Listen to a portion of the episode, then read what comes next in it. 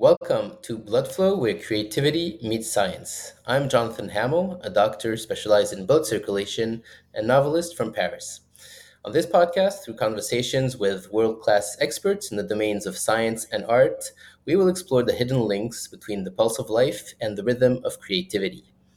My guest today is Nicole Stott. Nicole is an American engineer and a retired NASA astronaut with two space flights and 104 days as a crew member on both the International Space Station and the Space Shuttle. She was the 10th woman to ever perform a spacewalk. Nicole was also the first person to live tweet from space and the first person to paint with watercolor in space. After her retirement from NASA, she co founded the Space for Art Foundation, where children create art as a planetary community from hospitals, refugee centers, orphanages, and schools from around the world. Nicole holds an MS degree in engineering management and started her career performing structural analysis of advanced jet engine components designs. She's also an instrument rated private pilot and a NASA aquanaut who once spent 18 days living and working on the Aquarius underwater habitat. Her book, Back to Earth, is available everywhere books are sold, and it's super interesting, so I recommend it. You can find all the information about Nicole and the Space for Art Foundation at nicolestott.com and spaceforartfoundation.org. So, Nicole, welcome to the show. Thanks. Thanks. Nicely done. okay, we can end here. okay, see you. Bye. Bye. So, so your first uh, space flight was uh, in 2009, where you were mission specialist on uh, STS-128, a NASA space mission to the uh, International Space Station. But you joined NASA in 1988 at Kennedy Space Center in Florida. So 21 years later, you board your first mission to space. so what was the timeline once the idea had formed in your head that you could become an astronaut? Uh, what was the selection process like? But how did uh, you spend all those years? Well, I mean, I yeah, like you said, I had I was about ten or eleven years uh, with NASA as an engineer before becoming an astronaut, and that was between time on the space shuttle and the space station program at the Kennedy Space Center here in Florida, and then a couple years as a flight engineer on the shuttle training aircraft, which was this really cool airplane we used to train the astronauts how to land the space shuttle at Johnson Space Center. And I don't know, you know, maybe I was slow or something. I mean, I was old enough, you know, I am old enough that I saw the first moon landing and you know, I think that was really inspirational. But as a kid, you know, six or seven, you realize I think that that's super extraordinary. But for me, it didn't, it wasn't that point in time where I said, oh my gosh, I'm going to be an astronaut. I'm going to do everything I have to do to become an astronaut. It just wasn't that. I, found I was more interested in learning about how things fly. And if you want to know how airplanes fly, why would you not want to know how rocket ships fly? And it just kind of evolved. And it wasn't until probably eight into the 10 years of working as an engineer that I started even thinking about astronaut. And because up till then, too, I thought, oh, that's something other special people get to do. You know, why would they ever pick me? Why should I even apply? You know, the way we tend to in a silly way talk ourselves out of something before somebody else has even told us no and I, I guess long story short you'll find i'm a rambler uh, i reached out to a couple people i considered to be mentors they encouraged me to pick up the pen and fill out the application i am very thankful to them i don't think i ever would have done it on my own even after seeing what astronaut and learning what astronauts do you know that most of their time almost probably 99% of it is not flying in space and that they were doing a lot of what I was doing as a NASA engineer. I think I would have talked myself out of it. Mm. So very and were thankful. These, these mentors, they were astronauts? Um, no, they were my bosses, really, people that I worked very closely with at the Kennedy Space Center, but they were gentlemen that had a lot of experience across, you know, many different programs from the Apollo time till mm. present time and they knew you know they knew the whole world of it and thankfully they encouraged me to apply hmm. yeah so once you started the, the astronaut training um, so what, what is it two years two three years before you actually um, take off at the kennedy space center? I wish i wish. So when i when i was selected which was back in 2000 i can't believe it was that long ago uh, we were told at the time it would be five to six years before we flew. And sadly, you know, because of the Columbia accident, the Columbia Space Shuttle accident in 2003, what was expected to be five to six turned out to be like eight to 10 years for us to fly. Yeah. And so my first flight wasn't until 2009. But man, you're just doing, you know, I always looked at the opportunity to fly in space, even if I was called an astronaut, uh, as this bonus to all the other work that we do, right? You know, the, the stuff that we're doing in that 99% of the time down here on Earth. So, yeah, it was nine years before I actually had my first space flight. And so you were continuing to work as an engineer plus doing the, the training to be an astronaut at the same time? Yeah, pretty much. And then in addition to kind of the engineering stuff, you know, we got to help with, you know, being in mission control, talking to the people that were in space. Uh, learning how to do spacewalks, learning how to fly the robotic arm, about all the science and the the spaceships, but helping develop the new programs that were coming along. So kind of getting it embedded in all of what was happening at that time and what we were looking forward to in the future as well. Hmm. So you were becoming an astronaut even though you were yeah. years before the, the first flight. yeah. So part of the training that that fascinated me because I really had never heard of it was your time uh, underwater actually in the I think it's called the NEEMO right. Mm-hmm. Um, so it's called an aquanaut. Uh, can you tell us a little bit what the NEEMO is and why it was designed? Yeah, I mean, you know, when I think about it, most of the training that we do as astronauts, even if it's you know learning another language or it's how the how the science works or how the spaceship works embedded in it somehow is how do you work as a good team as a crew? You know how do you discover your own strengths and weaknesses and those of your potential crewmates and how you'll bring that all together for a successful mission and um, the NEEMO missions which stands for and i think they just wanted to call it NEEMO so they figured out how to make this acronym work the NEEMO missions were the nasa extreme environment mission operations. And uh, it really, yeah, we got to go live underwater for 18 days in this undersea habitat called Aquarius. It was about the size of a school bus. There were six of us on board. And the thing that really is so perfect about it and why it's such a wonderful analog to living and working in space is that you are in a real extreme environment. You can't you know you can't just walk out the door if something goes wrong and hop in the minivan. You you are in a place where you have to figure out how to deal with things that go wrong in that place at 60 feet underwater. And so so cool. Um, highly recommend it too. I mean it gives you a whole new like perspective on our planet from being an immer- immersed in it and yeah just a really wonderful way to prepare to go to space so uh, when you when you do go um, uh, scuba diving, I guess uh, do you, how much sixty feet? So how many meters? Twenty? Do you do you still see the surface when you're when you're down there? Um, kind of, depending on you know how bright it is up there. I mean, you can see that that's the surface. You know, you're not you know sixty feet, twenty, you know, maybe what 18, 17, 18 meters is. Um, uh, it's not that deep, but it's deep enough that it affects your body, right? So yeah. once you're down there for an hour, your body is so saturated with nitrogen that you can't just swim safely to the surface if something goes wrong. So mm. you hmm. have to figure out how to manage that until you're in a safe configuration. Um, you have to figure out how to manage it that at 60 feet with your crew. And uh, so, did you find any differences, uh, mentally speaking, about living underwater and living in space, or did you really feel like it really prepared you really well for living in, living in space? Yeah, I think it prepared me really well, and mm-hmm. and and because I think the the missions are built purposely to do that.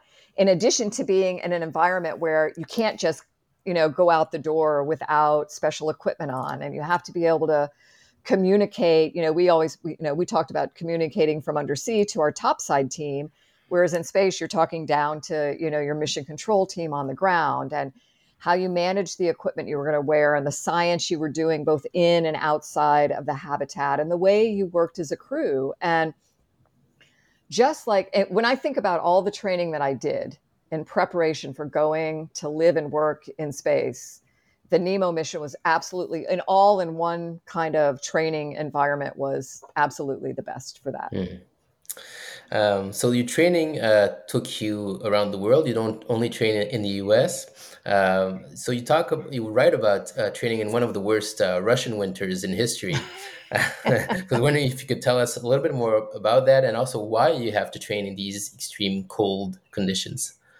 Yeah, well, the reason we do, I mean, we do water survival and cold weather survival and you know land survival and it all in in pretty extreme conditions. They never can you know know that it's going to be the worst winter in a hundred years, but um, it kind of works out nicely when it is for testing out the equipment and how you'll work as a crew. But the idea is that you know part of what we do is we fly as an international partnership, which is why we travel all around the world. You know, we've got um, five international space agencies involved with the space station program, which is you know 16 different countries, and we need to train in all of those different places.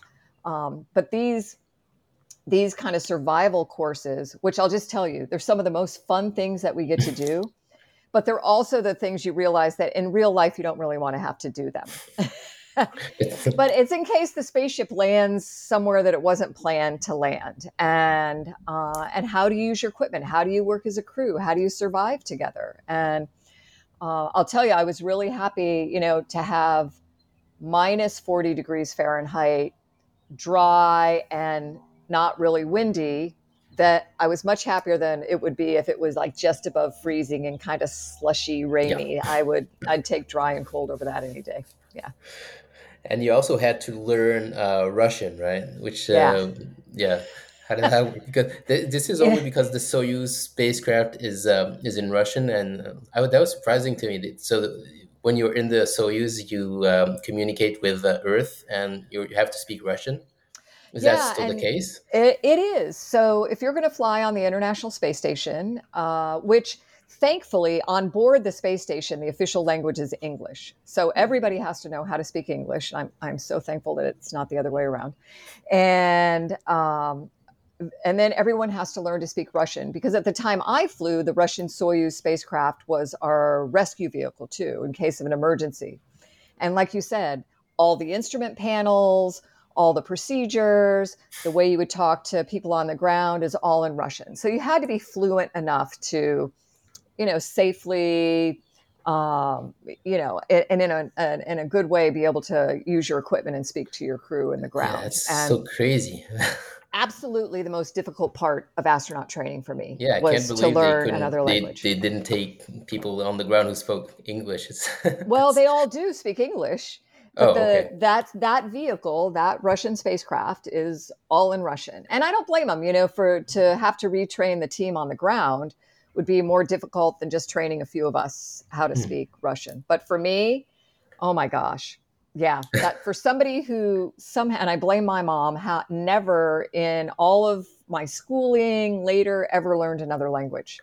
I don't know how that happened, but then after you know you're over forty and you're trying to program your brain to um, learn a new one. Mm, quite thankfully, the you know, thankfully the alphabet is phonetic, and so at least that going for us. Yeah. Um, and did you also have to learn some Japanese or some French, um, or what that was it? Not required at all, but I think all of us felt like wherever we were traveling, it was just polite to, you know, at least learn how to say hello, goodbye, thank you, all the polite kinds mm. of things.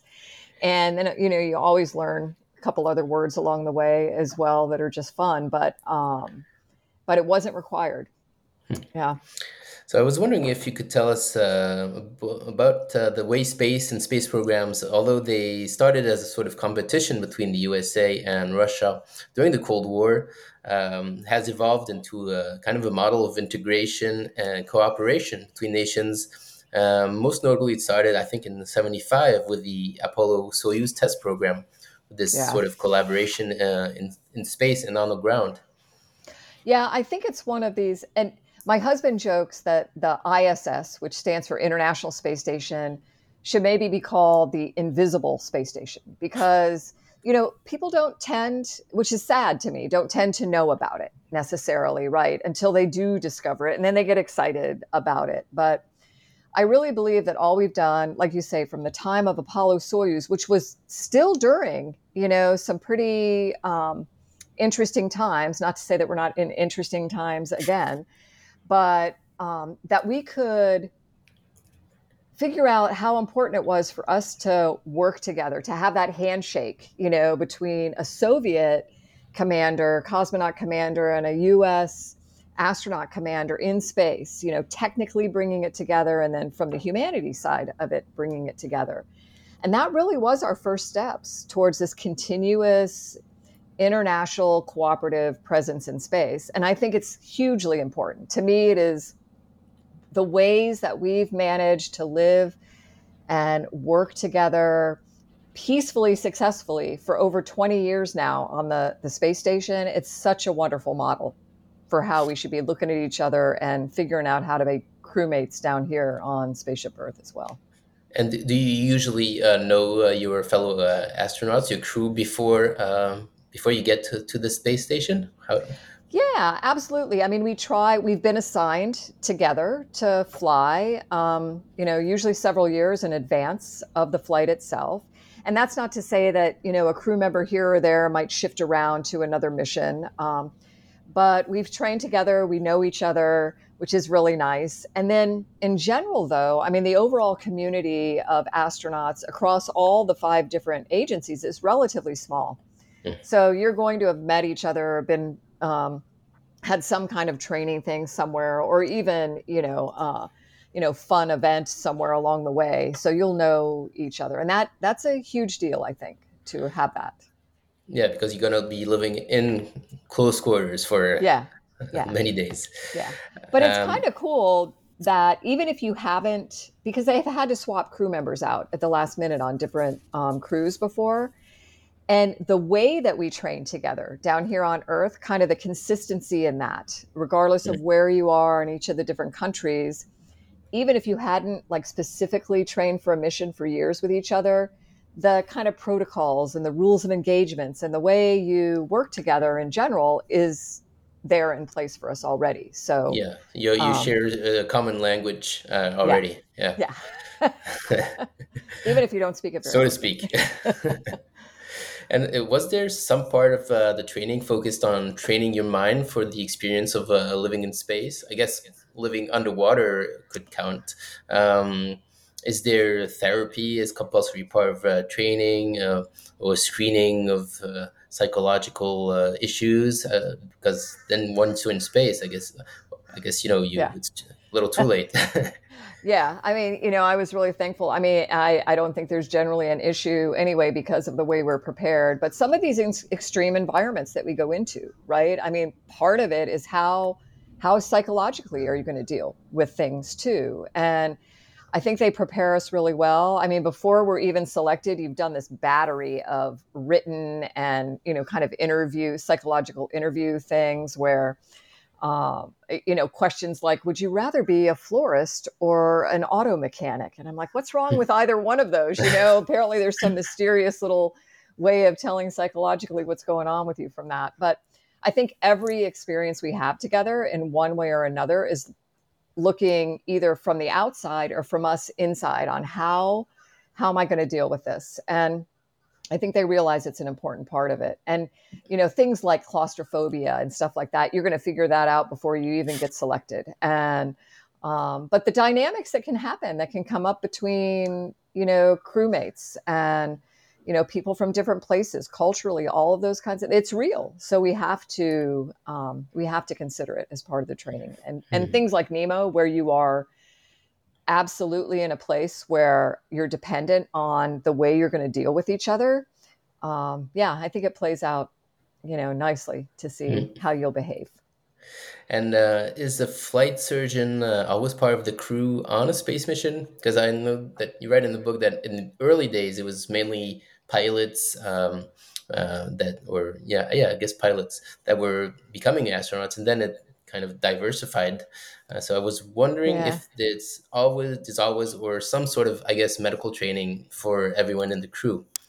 Yeah, we there's just because there's not there's not enough space flights or enough crew member positions to always have a dedicated flight surgeon, like an actual trained flight surgeon on your crew. We do have one on the ground that's assigned to us, multiple actually. And also we have psych support on the ground in case we need it. Um, within the crew itself, though, um, at least two people be trained as medical officers. So you go through some, I was like that on both of my missions. And so you go through some additional training to know where all the equipment is and how to respond to things and um, how to communicate with the ground if something's happening. So sadly, you can't have a doctor on every flight um, with you personally in that place, but we know we have wonderful support on the ground for that as well. Uh, so before you launch, um, I didn't know this either. You were quarantined for 10 days, uh, yeah. I guess mainly to avoid getting sick.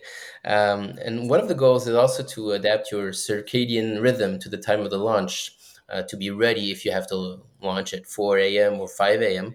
Uh, I was just wondering how you uh, progress- progressively uh, move to be ready at that time. Do you do you go by hour to hour, just moving it to be awake at four, or how, is there a process for that? Uh, well, there is a process, but we pretty much, if, and I don't know if they've changed it since then. Uh, I don't think so. But when you roll into quarantine, it's kind of, you, you know, you, you just shift. you just shift to that time. They have lighting set up in the crew quarters that supports that. They have these really amazing curtains that keep the light out of any room that, or bring it in if needed. Um, you know, for any any place where you are within crew quarters, and you know, then all your meals and your bedtime and all of that is is shifted to that. And I'll tell you, I felt totally prepared, totally comfortable by the time we um, launched to be adjusted. I mean, my first mission originally was like supposed to be at like four o'clock in the morning, and then it shifted back with our delays to I think we launched one minute before midnight. And then my second flight we launched in the middle of the day. And but then the thing is, that's all associated with your launch time. So you'll be ready for launch. But once you get to the station or into space, now you have to readjust to what the space station operating time is. So there's a little I bit was, of a jet laggy thing that kind of goes yeah, on for the I was wondering about that. Too. How do you uh, decide um, what uh, what time it is on the space station? on space station, we work to GMT. So okay. um, a little, I beg, think an hour off from where you are but uh, yeah, which is nice. It, and they pick that because I think between all of the five agencies, it's kind of a neutral, eh, relatively neutral, I guess, time, the easiest for all all of the countries to manage. And uh, yeah, so then you have to shift again from your launch time to GMT. And right. I don't know, you got so much adrenaline and it's all yeah. pumping, you you figure it out. Yeah. And uh, so, talking about adrenaline, I was super surprised because you. So you explain on launch day, you get you get there a few hours before. You you wave goodbye to the families. Um, so you get you strap in, and so you explain that you actually took a nap, which I found quite surprising with all the adrenaline. Yeah, you know, it was interesting to me too. But I think you get so I mean, we train so much for being in that place. You know, of course, it's not the real day when you're training, but, and there is a lot of adrenaline pumping for sure. But you're comfortable in that place. You're comfortable strapped into that seat. You're, you know, you have a few hours. So why not rest? Um, I did, I mean, my crewmates did the same. You know, they were, you know, chilling and, you know, resting as well. Um, I think it's good kind of just to put yourself in that place and really feel comfortable there yeah. Yeah. Yeah it means that you're really prepared yeah. i'm sure. I hope so. So i just wanted to give a, a few numbers that um, I, people may not be familiar with. Uh, so it takes eight and a half minutes to get to space or get get to orbit. How do you say? Yep. Get to orbit. Yep. Uh, then it takes 92 minutes to orbit the Earth on the space station at a speed of 17,500 miles per hour. Uh, so that's a sunset or sunrise every 45 or 46 minutes. Yeah. Uh, the space station, as you said, is uh, maintained by five space agencies.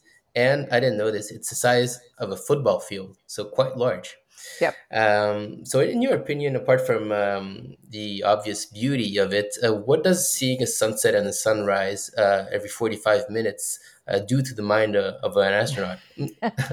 I think it like just um, impresses you with the awesomeness that we're surrounded by all the time. You know, even if you're not in space, seeing a sunrise or a sunset every 45 minutes, it's just. I mean, I think it, it, takes a little while to get your brain wrapped around the fact that you're even in this place. Like, oh my gosh, I made it. I'm alive. I'm here. And and then really just this appreciation of the uniqueness of it, of which those sunrises and sunsets are one of the really unique things about orbiting the Earth and being in that special place. And, you know, the way the space station is set up, there's windows, but it's not like the sun comes up and this big blast of light comes in and the sun goes down and it's really dark. I mean, you kind of have to purposely go to the windows to experience that. But just knowing that's happening and just knowing you could float in front of that window and experience that every you could orbit the earth in an hour and a half and see that you know wonderfulness happening out there uh, below you is it's pretty extraordinary. Yeah. Yeah. Oh, so what can you tell us about the the overview effect? Um, i think i think you're maybe that's what you're describing already but.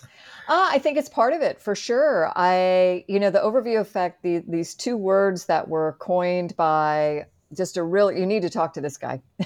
You need to talk to frank white sometime. Really one of the most thoughtful humble human beings i have ever met. Um, he came up with this philosophy this idea of what astronauts of what people would experience when they separate from earth and get to experience it from that vantage point. point and he was so on it. I mean i didn't even know those two words before i flew but i knew i had i was like what am i what is this? How do i sum it up? And he did it just beautifully. But it's it's really meant to address this kind of cognitive shift that you have this reality check of who and where we all are in space mm-hmm. together you know um, in the end for me it it ends up being about the simple stuff you know like oh my gosh we live on a planet you know that we're all earthlings thin blue line that kind of thing being the only border that's important and the interconnectivity of absolutely everything everyone that's you know in this place that's you know perfect distance from the sun to support us and how how we need to accept our role you know proactively actively when we're in that place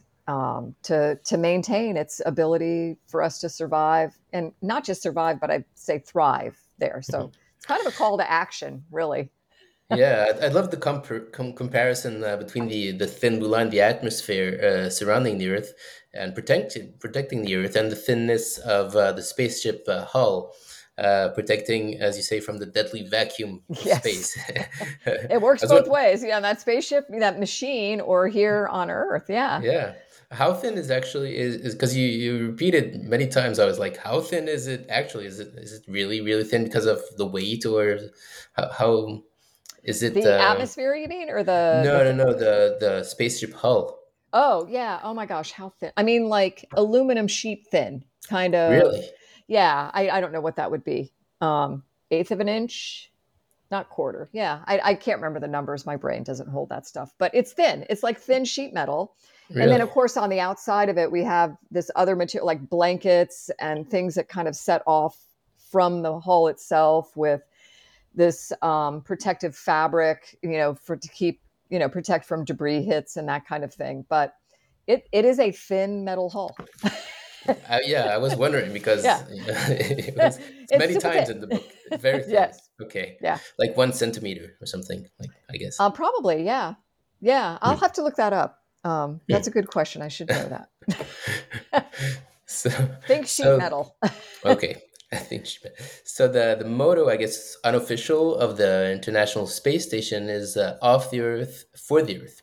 Um, so I guess it's a way of saying that all that's done in the space station is done um, to better life on Earth. Uh, and you explain that a big part of what astronauts do in space um, is to conduct experiments designed by scientists that are on the ground. Um, so, how much time do you spend training for these experiments while you're on the ground? Uh, so you, I guess you have to get everything perfect the first time. So how, how hope, is that? Yeah. yeah. How, how, how do you work on that? Well, we have, I mean, I would say probably once you're assigned to a flight and you're learning all about the particulars that are going to happen on that flight itself, it's probably 50 50 that you're spending time learning about the science and the experiments you're going to do and then the other half of your time is okay what's this particular spacewalk i'm going to do? Or how i'm going to fly the robotic arm? Or maintaining the space station itself? Because um, that's kind of the mix of stuff that we do while we're up there. You really are this jack of all trades you know which is makes it so much fun you know to be fixing the toilet one day doing science one day doing a spacewalk another day. It's really incredible. But we we have a wonderful team that trains us on just the general science um, and the facilities that we have on board the station, and then they bring in. We actually get to work with the, the principal investigators, the researchers that have developed these experiments, and they're so excited about finally getting to fly it to space. And so we feel very um, I don't know. There's there's like this huge weight, I would say, you know, that you feel to make sure, like you said, that you want to perfectly implement this for them. You want them to be able to learn what they're hoping from it, or be surprised by what you know they've put up there and what they learn. So, um, yeah, yeah I mean, the science say, represents. Like, sometimes it's, uh, as you say, it's their life's work, and uh, so, and that you're you have in your hands. So. Yeah, I know, I know. no, no pressure. pressure. right? Yeah. yeah. and it is really, I mean, really, we are. We're like we we want to know what the science is about, and so we can communicate it. Um, and they do a really good job. They kind of bring it down to a kindergarten level for us, so that we could we could explain it if we needed to. We can understand why it's important to do something in the order that it says or in the way and um, and yeah you want to bring it to life for them and it was one of the best parts of being in space was that interaction with um, those folks on the ground and whether it was us as the experiment you know like the guinea pig for the mm-hmm. experiment or you know we had this cool combustion chamber with fl- you know fuels different kinds of fuels burning or plant growth experiments or protein crystal growth i mean pretty much across any area of science you can imagine it's yeah, happening. Can, can you tell us a little bit about some of the experiments uh, you were involved in and the effects they had, um, the applications that ended up uh, happening uh, on Earth? Uh, yeah, you know, we have one of my favorite things was the plant growth. And it seems, it almost seems like science fair kinds of stuff, you know, like, oh, this just seems so simple. We're going to figure out how to grow plants in, you know, in space. And, but the oh my gosh the the science that's going into because we don't have dirt you know on the space station we don't have big buckets of dirt or pots or anything. So you're trying to figure out how can you in the most compact efficient way um, develop these mediums that the plants can grow in they can thrive they can be nutritious if you're growing them for food um, and the most nutritionally dense kind of food that you can grow and to just see that i mean i remember my one of my favorites was these tiny little flowers. They were like you know just a couple inches tall these like little feathery like mini's ba- mini baby breath flowers that we would harvest and send to the ground. And just to be able to open those little boxes up and have this plant i mean because you could smell it you know if you had it up close it just smelled like green plant. And that was always really special i think from the human side of being in space too in this really sterile environment and to have a plant there. I mean, something so simple like that represents Earth, I guess. And then on our bodies, we're doing, I mean, pretty much any output product you can provide blood, urine, spit, skin, whatever, hair. They want it packaged up and sent to the ground and um, to see how our body is mm-hmm. responding mm. to that microgravity environment. One of the biggest, I would say, two of the biggest things that we look at are you know, bone and muscle loss, mm-hmm. you know, because you really go into kind of an accelerated osteoporosis when you get there. And so we have to counteract that with exercise and all kinds of things. And then circulation too. I know you're you're a circulation guy, right? And um, how that you know we get to space and we're floating, and all the fluids in our body shift up towards our head, mm-hmm. and the muscle loss isn't just like you know your bicep; it's your heart and right. the way your blood is pumping to your brain and you know how that might get stalled in your carotid and what are yes. the impacts of that the pressure on the back of our eyes all of these things that are happening just because we're in this floaty environment and yeah, that kind of stuff is super cool to me and the way it comes back to earth you know the plants the what's happening with us the fuel all of it I mean, I, am a rambler. I could talk about this stuff all day, and it's oh, yeah, so there, exciting to me. There's yeah. a lot to, to unpack. Yeah, for sure. I want to stop on this uh, experiment about the ultrasounds of the uh, jugular veins that uh, I think came out last year, and you mentioned it in the book. Um, so you were uh, at, on the space station, and all the astronauts had, um, I guess, ultrasounds of the interior jugular vein, which is here. And so the results were reversal of the blood flow in six out of 11 astronauts. And actually, one of the astronauts had a blood clot in one of them, which um, So that had never been studied, apparently.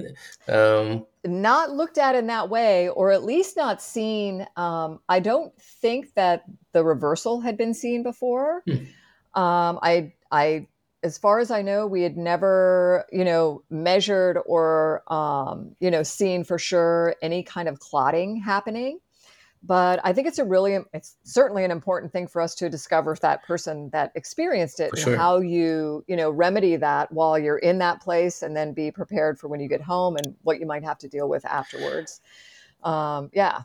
And so, what were the implications, if any, uh, of for later space travel uh, in sort of uh, treatment, preventive treatment, or um, do you know anticoagulants uh, given preventively uh, not, I, I'm not aware if we have any kind of protocol now that says, you know, here's a person that might be more predisposed to something like this, and should we be, um, you know, like pharmaceutically, uh, yep. you know, kind of trying to counter that in advance. And I don't know that anything in the general population of astronauts is happening that way. Um, but certainly, if we're going to fly to Mars, right? And we're not going to have the Hollywood spaceship that's spinning and giving us this load on our bodies for some period of time each day, or maybe continuously on a lower level for that six to nine months that it takes to get to Mars.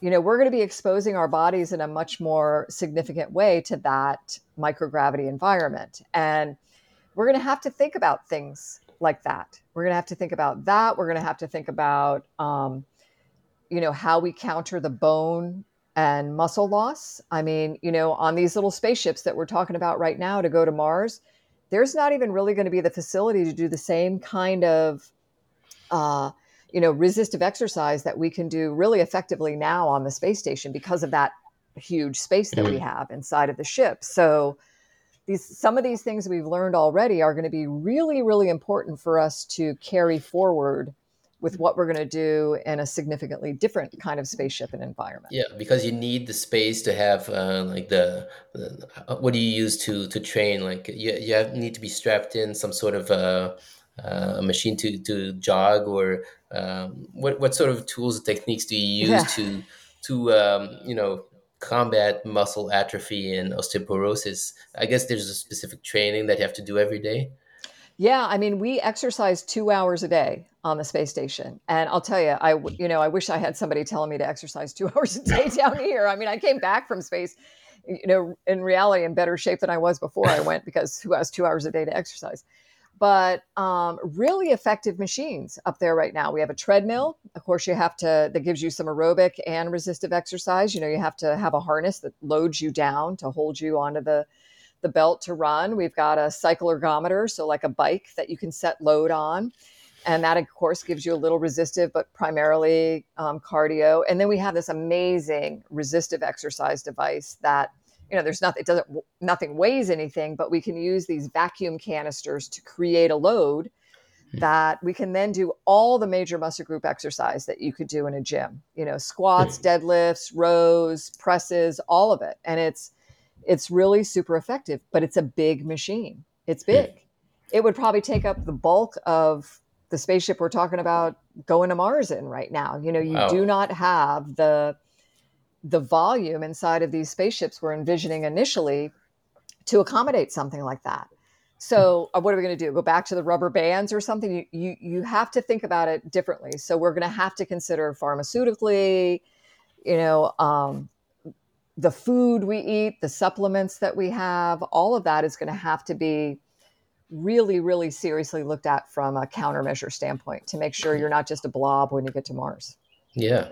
yeah. Uh, and right now, in case of a medical emergency in space, you mentioned the, the Soyuz. Uh, so you have a, like an emergency exit. Uh, I mean, it does take a while, I guess, to get back. Uh, what is the, the best and fastest way uh, to send an astronaut back to Earth in case of a real medical emergency? Um, well, the best way would be any of, I mean, any of the spacecraft that we have now. The two primary ones we have are still the Russian Soyuz spacecraft, and also um, we're flying humans now to the station on the SpaceX Dragon capsule. So, either one of those, if you really needed to get somebody back to Earth, um, you can detach from the station, and it's kind of funny. Like in an hour, you're back on Earth somewhere You know, from the time, you know, yeah, from the time you separate and then you burn your engines to come back in, depending on where you want to land on Earth, um, you know, you can be back in an hour. And um, the problem is, you know, would you want to put somebody who's in some kind of distress into that landing situation? So there would be a lot of balancing out. You know, is this, Mm. um, uh, you know, uh, critical enough that we want to get this person back, or are we going to do more damage to him if we try to get him back than if we try to deal with it on orbit? And on orbit, we have a lot of facilities, at least on the space station right now. We have um, to deal with stuff in communication with the ground. But uh, and thankfully, I'm knocking on wood. You know, we've never had something as emergent that would require us to. Yeah. Um, s- Can you walk back. us through through that that one hour? Because I guess even just not just the landing, but even the trip must be very hard physically, right? Well, I mean, you know, I I got to fly on the space shuttle, which um, you know, the the trip the trip up is what's the much more dynamic ride on the space shuttle. You had those big solid rocket boosters, and I mean, you were shaken, and it, it was amazing. I mean, I smile because it's just definitely one of those woohoo kind of things. Um, and the ride home on the space shuttle was just like this graceful. I mean, you dropped back into the atmosphere, and that doesn't mean it wasn't, you know, super hot and deadly outside, and there wasn't a lot of action going on, but it was just a really graceful ride back to this little chirp on the runway. Hmm. Um, the vehicles that we're flying now, the Soyuz and the Dragon, they come back, you know, they re enter the atmosphere after they separate from space or from the space station. They're dropping into the atmosphere in an accelerated way. Um, you know, they've got material on the bottom that's basically kind of burning away as they re enter. And then it's under, spa- under parachutes that Right. they end up coming back down. And um, Dragon lands in the water. Soyuz lands in the middle of the desert of you know of Kazakhstan. And I can tell you for both of them, it's kind of like little car crash as you as you hit. Right. Um, so yeah. Oh, so it's a I understand. pretty you know you're loaded up. It's fast. It's you know a, a pretty big jolt when you hit the ground or the water. And so if you had somebody that was in distress, Yeah, um, sure. and you have to strap in kind of into this you know you're in a pretty you know kind of fetal position so you know if somebody has a, a significant head injury or you know i, I mean it, you just have to be very thoughtful about whether or not you strap somebody in to bring Hmm. them home Interesting. So let's talk a little bit about uh, art. Um, I was wondering what made you decide to bring uh, your watercolor kit on uh, on your space flight, and um, tell us a little bit about the specificities of painting in space. Yeah, you know i'm so thankful to my friend mary jane anderson she um, was the one who encouraged me to bring something you know something that i enjoy doing down here on earth to space with me and she's a dear friend but she also was the person that helps us pack all our stuff to take to space. And i would not have thought about it. I mean i knew that other people had played music in space and done art or written poetry and you know those kinds of things before me but i was so on my first space flight especially so worried about making sure i had all the stuff i needed to not screw up while i was there too you know my checklists and all of these Yeah. things. And i was very thoughtful i think about taking things for my family and my friends that I could share the experience with them. I wasn't really thinking about it. And she just, she encouraged me. I took the small watercolor kit in the end. Um, anything you do take, they have to check it out and make sure that it's not going to off gas something that'll be toxic in the atmosphere or, you know, it's not going to make a huge mess or, you know, whatever. They, they have to check it out first. It was watercolor was the white way to go.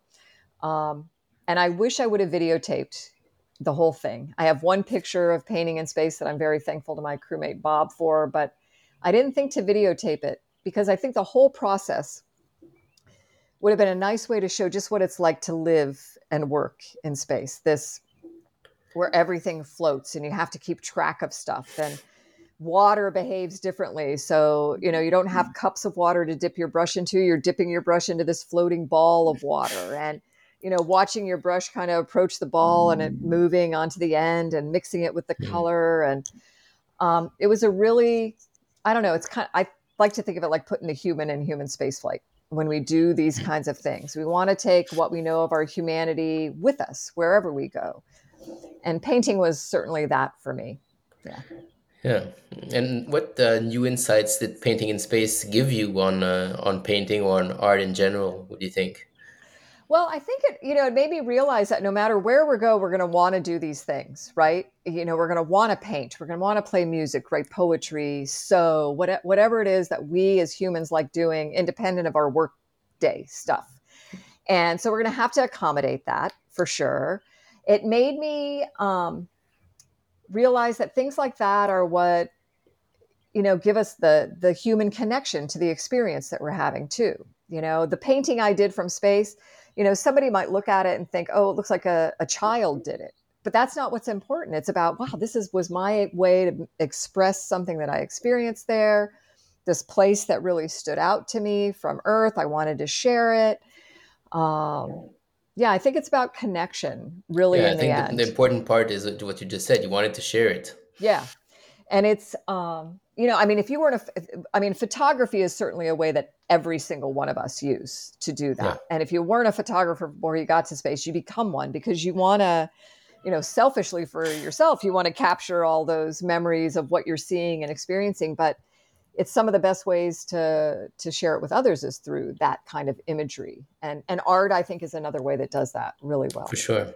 Um, what can you tell us about the International Association of uh, Astronomical Artists, which I thought was a really cool title, actually. isn't it? It's so cool. And and the people that make it up the artists that um, make up that group are even cooler than the name for sure.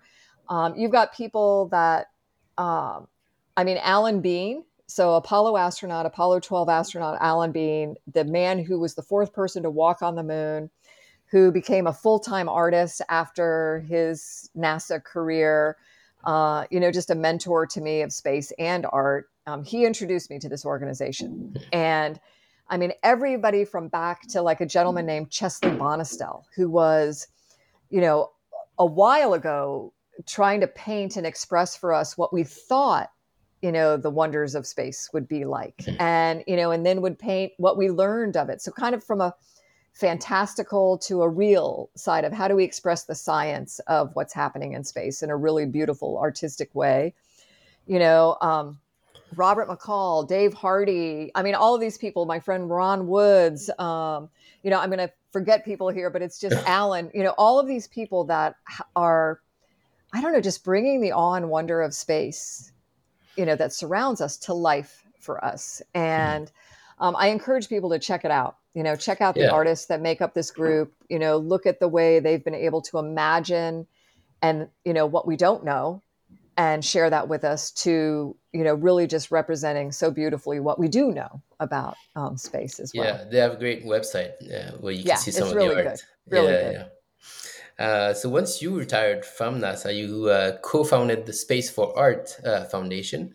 Uh, so can you tell us a little bit? Um, well, you write it, about it in the in the book. The this little girl in the pediatric hospital Yeah. who kind of uh, made you understand what your new mission would be.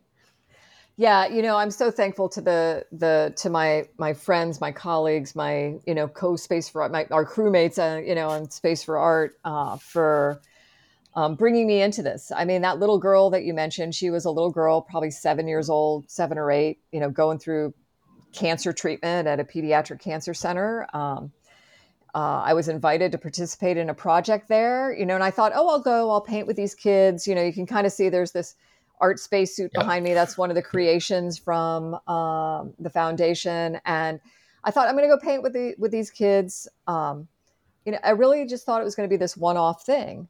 And this little girl, and and Ian, the guy who had founded the art and medicine program at the hospital we were at, told me he's like these mm-hmm. kids who are going through what you hope is the worst thing they ever have to deal with in their lives, they will come at you with some of the most beyond their years wisdom about stuff. And and that happened to me in this very first session where this little girl, she's like, you know, we're painting together. And she's like, oh, yeah, you know, Miss Nicole, what you do as an astronaut, that must be a lot like what I'm going through here in the hospital. And I really was kind of floored by that. Like, how in the world could this kid who's going through that worst thing you hope is ever happens to her compare it to something I dreamed about, to something I loved doing? And she just kept painting and talking. And she's like, yeah, you know, you don't get to go out and play with your friends the same way. You're, you can't see your family the same way. Um, there's all different kinds of food that you eat. They're doing all kinds of tests on you. Your body's changing. you know, there's radiation. I mean, all of it was so perfect. Th- this comparison, and I'm like, you It's know, she's amazing, yeah. absolutely right, absolutely right. Just matter of factly sharing that with me, and so.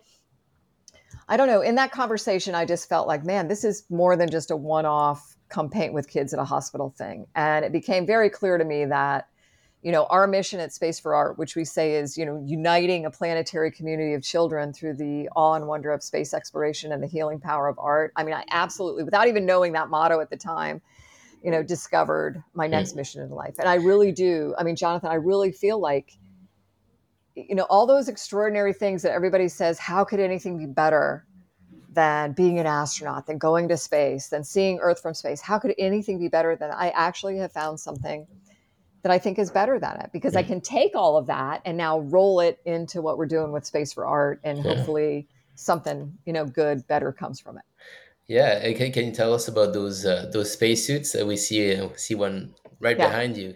yeah, that's one of that's actually a flat version of, Yeah. of one. But so if you look at the suit, each of those individual squares or rectangles, uh, even the NASA patch on the front of it, is a painting by a kid. Um, in and and this one was all children at that that MD Anderson Pediatric Cancer Center. Um, but we've branched out to kids all over the world.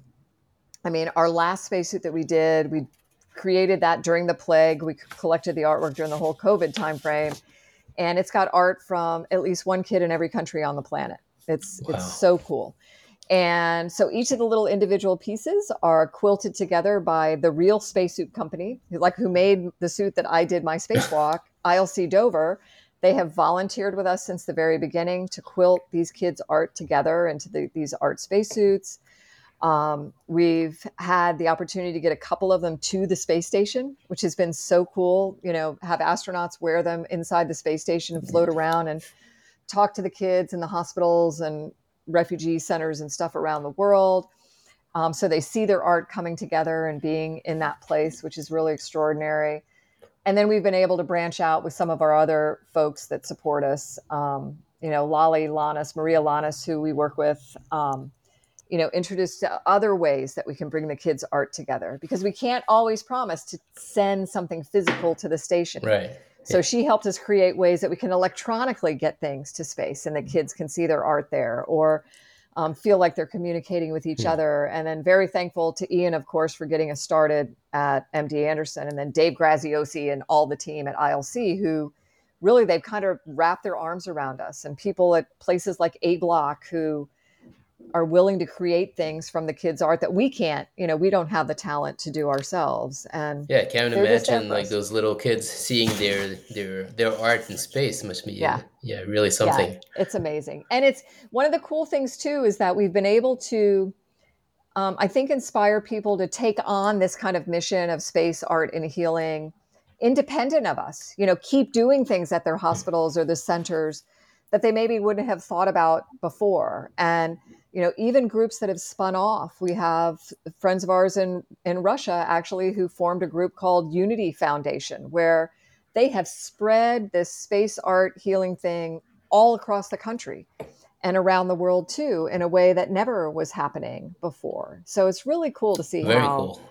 you can just be a couple people doing something you believe in and you know kind Yeah. of the stuff that you can bring to life and yeah. Amazing. Yeah. So we just have a few minutes left. So I was wondering what excites you the most uh, about the next steps in um, space exploration. I guess you are following everything very closely. I am. I try to stay in touch. And I don't know if you heard recently, there's, uh, you know, the US has their first lander on the moon. Um, that's, I mean, in over 50 years, we have the Intuitive Machines has their Nova C lander on the moon right now, and they're communicating. And it's really cool for me because my husband, you know, so this is like like blatant um, advertising, but my husband has a company called Lone Star Data, and they are right now looking at how we um, and testing the first of them, you know, data centers on the moon. How do we back up Earth's data, be, you know, the place for like disaster recovery and look forward to where we can have, we could be backing up and then um, processing and interacting with data in a way we never have before from the moon, this like purpose built, you know, data storage place. And um, I think that's it's just one tiny little piece of this extraordinary future that we have to look forward to, right? Continuing to live out that motto of the space station where everything we're doing, you know, off the earth is for yeah. the earth, where we're looking at how do we lift, you know, harmful Im- you know, industry off the planet into the benign environment of space that helps us solve some of the greatest planetary challenges that we have. You know maintain this place where we can survive and thrive here on earth and then expand ourselves to you know these other places in, in, our solar system and beyond. You know i'm looking yes. forward to that star trek future right? Which is a very positive look at how how we can extend ourselves off earth as well. Yeah it's all about the future to me. Yeah. Yeah and uh, as you explained there are many challenges. Uh, I, just yeah. to go to Mars? Because how yeah. long does it take to go to Mars? You said uh, a few months. Uh, yeah, right now um, it's it's a six to nine month trip, and it's not on the you know Hollywood rotating ginormous uh, spaceship. It's um, at this point, what we're thinking about is relatively small. It's not going to have an artificial gravity environment. There's going to be I, I don't I don't know what we're going to do for exercise and how you keep the person healthy. Um, yeah, food, that seems like a big problem. Yeah, it's a big one. You know, food. How do we? Yeah. What What are we going to be eating in this place as we're going?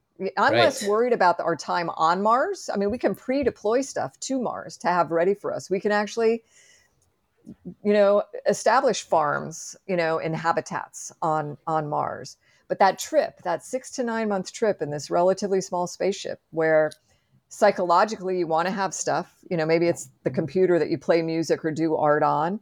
Um, you want to um, know that nutritionally you're going to be healthy and in good shape when you get there in addition to the exercise. And there's not going to be we're not resupplying on the way to mars. So right.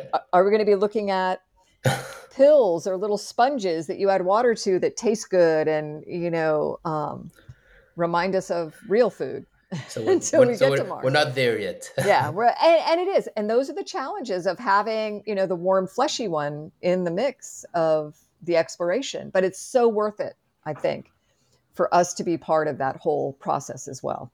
Yeah. Okay. Well. All right. Guess, all right. Well, thank you. Thank you so much. It was. You're welcome. Very Thanks. interesting. There will be many more subjects, but Thanks for taking the time. you are welcome. Thank you. My pleasure. Thank you, everyone, for tuning in. Uh, once again, you can find everything at um, nicolestott.com and spaceforartfoundation.org. This uh, was Bulletful Podcast. Thank you, everyone, and see you soon.